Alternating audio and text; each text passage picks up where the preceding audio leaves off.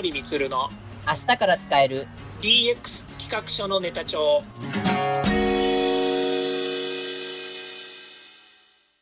こんにちは。サートプロの近森充です。こんにちは。アシスタントの堀内隆です。この番組は IoT AI 教育事業の専門家近森充が DX デジタルトランスフォーメーションについて実際の事例を交えながら DX とは何か DX でどんな未来ができるかをご紹介します。事例をもとに実際にお客様や社内に提案する企画書に落とし込めるまでの使えるネタのネタ帳としてお届けします。よろしくお願いします。では今回もお話を伺っていきたいと思います。よろしくお願いします。はいよろしくお願いいたします。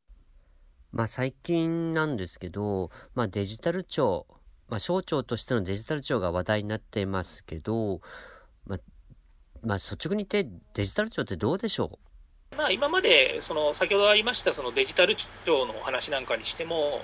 非常にその IT まあ、省庁が取り組む IT とか ICT っていう言葉が違うようにですね、はい、やっぱりあの縦組織なんですよね省庁自体が縦割りですよね。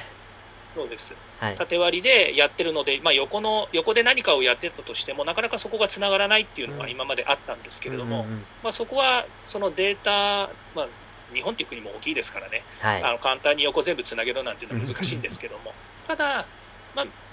私たちユーザーからしてみると同じデータでしょうと例えば住所、氏名、年齢、職業は、職業はないかもしれないけど、そういう個人情報も含めて、一回どっかに登録しとけば、全部で使えたら楽ちんですよね。確かに。うん、個人情報のあの情報漏洩とか、はい、それからその情報をどういうふうに活用するのかっていうものを、まあ、人様に預けるというのは、いろいろ心配事もありますよね。そうですね。セキュリティ上の問題もありますし、不正利用された時のやっぱり事件の問題もありますし、まあ、事件といえばね、いっぱい世の中、こうデジタルの上では事件あるんですけれども、はい、でもそういうふうになっちゃうとまた問題になってしまうのでその活用の仕方っていうのには一つのまあガイドラインだったりとかセキュリティ上の縛りっていうのはもちろん作んなくちゃいけないんですけども、はい、えこういったものが例えば、え経産省総務省それから、えまあ、健康保険に使えるものとかですねまたはその民間企業としても同じように、えデータを活用できるとなるともっといい社会的な、え価値のある取り組みができるんじゃないかって思うのはこれすごく当然のことだと思うんですよ。ですね。じゃあ、縦割りの省庁組織の中で、まあ、縦割りは省庁だけじゃなくて企業にもあるんですけども、それをどういうふうに横につなぐのかっていう、横串にどう活用するのかっていうのがデジタルのやっぱり役目なんですよね。例えばの話、えー、データをですね、きれいにしておかないと、例えば隣の部署では使えないとか、隣の部では使えないみたいな話になってきます。それから、えー、生年月日の問題もありますよね、はい、例えばの話、えー、僕の年齢が、まあ、何歳ですって言ったときに、それは何を起点にして何歳なのか。例えば、今55歳なので、55歳って登録したときに、これ、はい、10年後も55歳で登録されてても困りますよ、ね、あ確かに、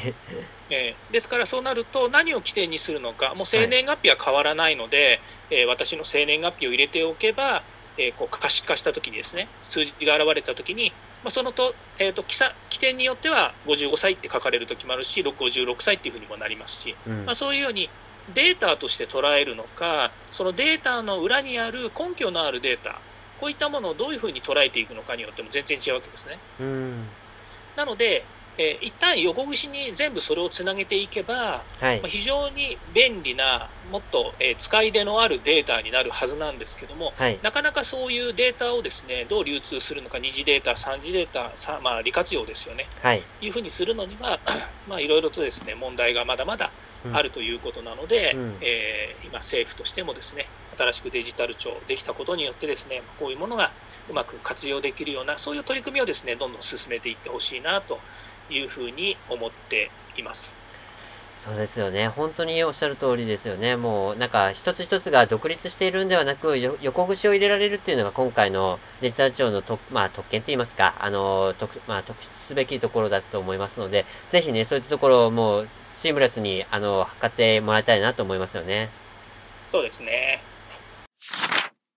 はい。デジタル庁の話から、あの、今回の企画書のネタとして出していきたいと思うんですけど、まあ、あの、企画書のネタとしては、あの、あれですよね、最近話題のあの、運転免許証が、このデジタル化されるっていうところを聞きまして、あ、確かにこの運転免許証ってデジタルじゃなかったなっていうのを気づきましたけどね、本当に。そうですね。うん、今回、デジタル庁ができて、えこういった、えデジタルが横串につながっていくことに、えおいてはですね、はい、いろんなその社会インフラの中での、えものがつながっていくっていうことが前提にあるんだと思うんですね。はい、でマイナンバーカードはやはりその平井拓也さんが推進してきたということもありましてですね、はい、これをどういうふうに活用しようかということは今までも言われてきたんですけれども、はい、まあ、実態を見るとですねその政府が、えー、2016年から社会保障や税の納付についてもマイナンバーカードをですね使えますよというふうに言ってきたわけなんですけども、はい、やっぱり2割弱ぐらいしか普及が進んでないということがあるわけですね。そこで言えば、まあ、この、えっと、マイナンバーカードなりですねこういったものを使使って作って使っていくということにおいてはですね、はい、あのベースになるですね、えー、コストですね、はい、これはもう一定量変わらないっていうか、うん、えー、相当な大きなお金がやっぱり使われてるわけですよね。えー、ですからこれをどんどんどんどんやっぱり活用しない手はないなと思う反面ですね、うん、やっぱりまだまだそのマイナンバーカードが普及はしていませんしこれを使わなくても、えー皆さん市民の人たちはですね別にどうでも、えー、生活できるということもあるわけですよね。はい、で今回、まあ、10万円のです、ね、給付金というものが、えー、ありましたけれども、これが、まあえーと、キーになりまして、えー、マイナンバーカードの普及が、まあ、徐々に進んでいくっていうことが、えー、本当はあるはずなんですけども、うん、やっぱりこれもですね絶対これを作んなきゃあのお金がおりませんっていうふうになっているわけではないので、うん、確かに。えー、まだまだ使わない人あのし、まあ、使わないというか申請の方法すらよくわからないっていう人たちもたくさんいらっしゃいますので、うん、そういう意味ではこれからえー、変わっていくんだろうなというふうに思います。まあ、そういったものをですね推し進める上で、まあ、身近なカードってたくさんありますよね。そうですね。さっき今お話ありましたその運転免許証っていうのもカードですし、ただ運転免許証は運転免許取る人もいれば取らない人もいるので、はい、必ずしも、えー、なんでしょう、えーと、日本の国民全員が運転免許証を持ってるっていう状態ではないですよね。齢者になりますと、例えば運転免許証の返納というのもありますので、ま、ね、まあ、一定量、中間のそうですよね、はい、運転免許証がもらえる世代から、えー、運転免許証をどこまで保持できるのかっていう世代までが、まあ、その運転免許を持っているということですけど、まあ、私もそうですけど、えーまあ、ある一定の、えーと免許を持って車を運転しててもですね、えー、使わない時期があったりとか、はい、えー、それからまあ事故を起こさないっていう人あ、起こしていないということがあればですね、えー、ゴールド免許って言って10年間ぐらいずっと持ってられるわけですよ、ね。ああ、そうですね、はい。で運転免許証を持ってると、いろいろこう、まあ、便利ですよね。はい。まあ、活用の場はいろいろあるんですけれども、やっぱりその個人の人の証明にはなりますので、ね、運転免許証を持ってると、例えばクレジットカードの申請にはすごく楽だったりとか、うん、まあ、そういったものに使えるわけですよね。でそれが、まあ、マイナンバーカードと一緒になることによって、より利便性は上がるだろうということが、まあ、今回言われていることでも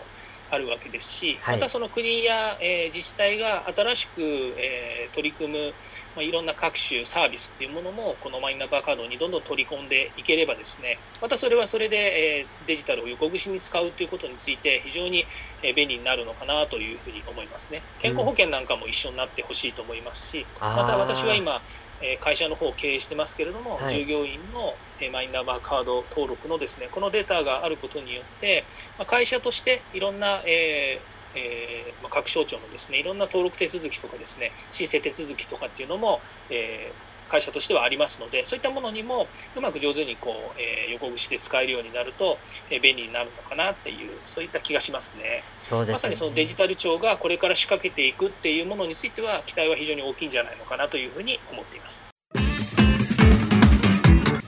では、そろそろエンディングの時間になりました。